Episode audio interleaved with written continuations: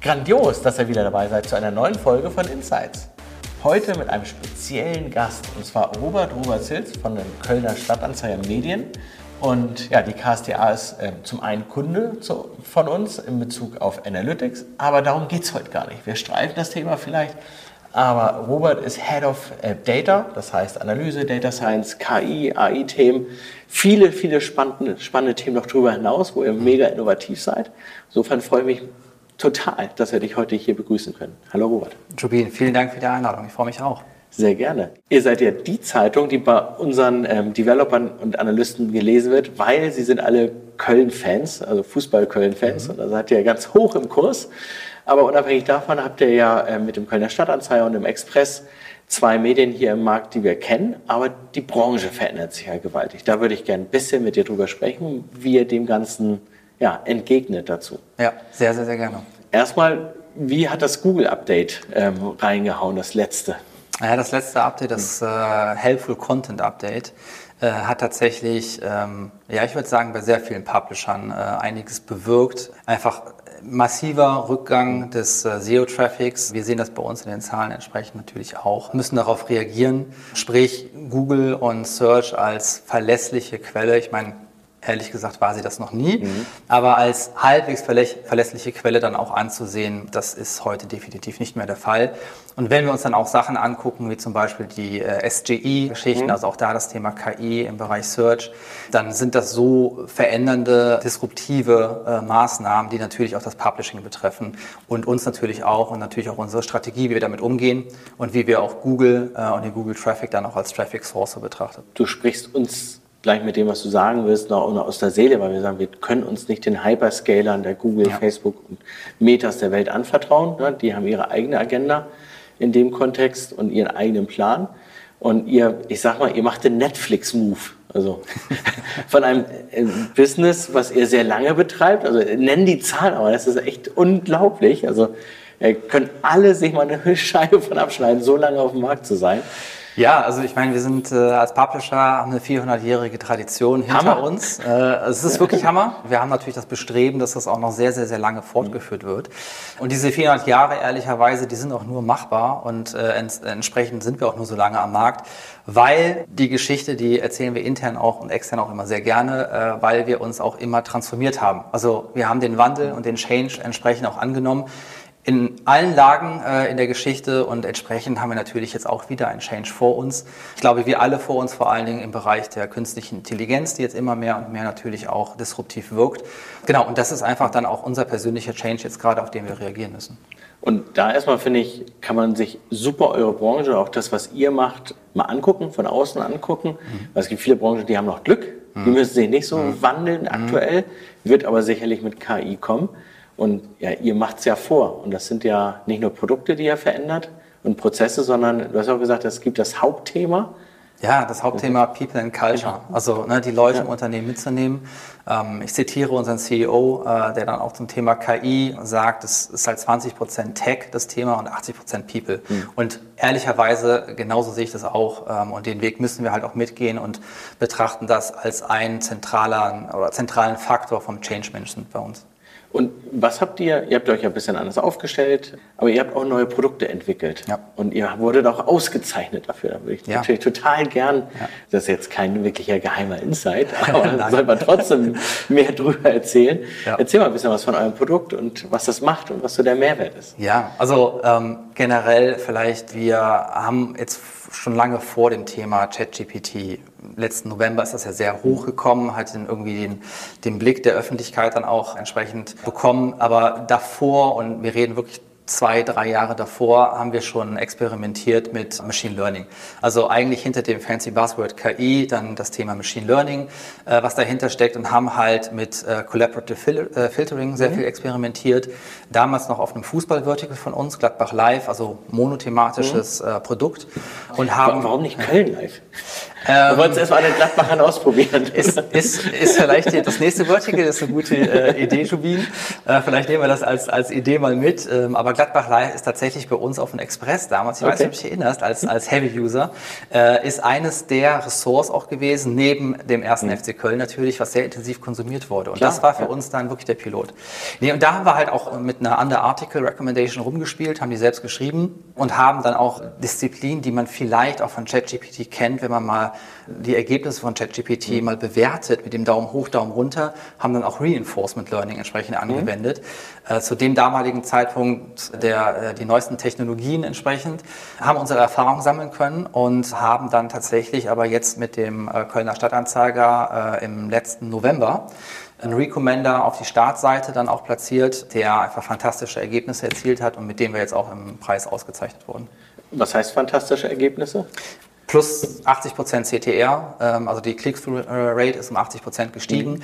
Natürlich immer gechallenged gegen äh, die manuelle Kuration durch einen Redakteur mhm. oder durch die Redaktion. Und wir hatten dann auch nachgelagerte Qualitäts-KPIs, ähm, wie zum Beispiel auch das Leseverhalten auf dem Recommended Artikel, die sind um 13 Prozent gestiegen. Mhm. Also wirklich ähm, sehr, sehr cooles Produkt. Was macht das? Du hast gesagt, Menschen ist halt, mhm. und auch euer Geschäftsführer, Menschen ist das Wichtigste. Was macht das mit dem Menschen, wenn Sie sehen, sie verlieren dieses Spiel ja. ähm, in dem, in dem KPI-Wettbewerb. Ja, ist natürlich ein sehr, sehr wichtiges Thema und ehrlicherweise ein Thema, was uns jetzt nicht nur seit dem Thema KI und dem mhm. Buzzword KI irgendwie begleitet, sondern auch vorher bei dem Thema Data, Data Analytics, weil du natürlich eine Transparenz schaffst damit, im besten Fall schaffst du das damit und äh, kannst der datengetrieben handeln. Mhm. Und das datengetriebene Handeln muss zwar nicht alles overrulen, es gibt mhm. auch immer noch ne, das Gespür und äh, auch den, den, der Journalist, der ein ganz gewisses Gespür auch für bestimmte Themen hat, aber es gibt dir sehr viel Insights und natürlich ist da auch immer so eine gewisse ähm, Abwehrhaltung und eine gewisse Resonanz zu spüren, wo man natürlich auch gucken muss, wie holt man die Leute dann auch entsprechend ab, dann auch datengetriebener zu arbeiten. Gar nicht mal auch mhm. nur von der Seite kommend, dass man gewisse äh, vielleicht auch Ängste und Ablehnung erfährt, sondern auch den Zugang zu Daten beispielsweise. Ne, wenn wir auf Daten gucken, dann meistens über irgendwelche Interfaces mhm. wie Screens und so weiter. Und da hat sich mein Team dann auch mal zur Aufgabe gemacht, das zum Beispiel über einen Voice Assistant, also über mhm. die Sprache als Interface, dann entsprechend auch mal anders anzugehen und auch da das Datengetriebene sehr viel zugänglicher zu machen für alle Stakeholder im Unternehmen. Und das ist natürlich eine Sache, da arbeiten wir sehr intensiv dran, da arbeitet mhm. auch äh, mein Team sehr intensiv dran, das entsprechend zu öffnen und auch da äh, allen Leuten zur Verfügung zu stellen und das Verständnis und das, das Thema datengetriebenes Arbeiten auch zu etablieren. Und ich habe da direkt drei Anknüpfungspunkte. Ich weiß nicht, ob ich sie alle hintereinander jetzt hinbekomme, aber der erste ist, wenn ihr das Tool habt, das halt die, die erste Seite schon mal, mega personalisiert ja. ausspielt, hast du ja eine 1 zu 1 Personalisierung. Ja. Das kann natürlich, das kannst du mit Menschen ja gar nicht ja. ähm, erschlagen, dieses Thema. Insofern muss man das vielleicht auch gar nicht als Wettkampf sehen, sondern wie kannst du das ja miteinander dann vereinen und wie kannst du das führen?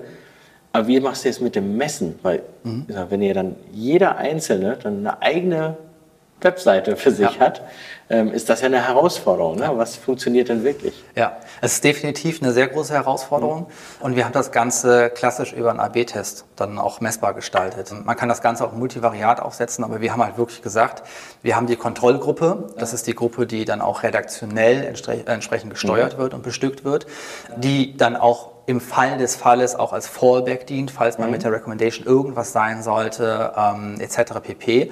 Und dann haben wir die Gruppe B bei uns äh, eingeführt und die zu einem bestimmten Prozentsatz dann auch ausgespielt und haben dann wirklich jedes Signal, also jede Interaktion mit der Recommendation sobald die Recommendation in den Viewport kommt, sobald mit der Recommendation interagiert wird, auch gemessen. Mhm. Ähm, und so konnten wir dann sehr, sehr, sehr gut nachvollziehen, welche Art der Recommendation, wir haben auch verschiedene Modelle im Hintergrund, dann auch wie gut ankommt, wie gut performt. Und so äh, konnten wir dann halt auch diese, diese CTR-Steigerung entsprechend auch sichtbar machen. Das Ganze ist dann Realtime, ne? Muss dann Realtime Ganze ist in Echtzeit tatsächlich. Es muss auch sehr schnell antworten. Mhm. Ähm, also wir haben uns auch selbst auferlegt, dass wir äh, mit der Antwortzeit der Recommendation definitiv unter 300 Millisekunden liegen, mhm. einfach aus Gründen der User Experience. Und auf der anderen Seite wird bei uns jetzt im Fall der äh, Kölner Stadtanzeiger Recommendation jede 15 Minuten auch komplett das Modell neu trainiert mhm. äh, mit allen Daten, die wir zur Verfügung haben. Das sind eine Menge dauert ein paar Minuten das mhm. Training mhm. und dann ist die Recommendation auch wieder verfügbar ähm, und kann wieder ausgespielt werden. Ich glaube, total spannend. Du sagst das so einfach in, in so Nebensätzen, aber für alle anderen, die auch Richtung E-Commerce ähm, einiges an Umsatz machen, Robert macht das schon vor, was Mikro-Targeting ähm, angeht, oder One-to-One-Targeting. Ja. Und auch ähm, das Analyseverhalten, ne, dass es einfach ganz neue Herausforderungen ja. in sich birgt, aber was für Potenzial auch drin steht. Absolut. Die zweite Frage, die ich mir stelle, ist, wer ist euer wirklicher Wettbewerb? Also mhm. ich habe ja nur beschränkt Zeit, ich habe einen Screen mhm. und ist das, ähm, ja, wenn ich Express lese oder Kölner Stadtanzeiger, ja es ist ja nicht das Hamburger Abendblatt nee. oder die Berliner Zeitung, sondern nee. es ist TikTok, Instagram. Jubin, genauso würde ich auch denken. Ne? Mhm. Also ich würde wirklich auf eine Metaebene mich bewegen. Mhm. Und was ist der Wettbewerb? Ehrlich gesagt, wir bewegen uns in einem Umfeld, ähm, wo wir einen gewissen ein gewisses Stück Kuchen, ein mhm. Media Spending irgendwie pro Tag bei einem jeden einzelnen Nutzer von uns auch dann haben.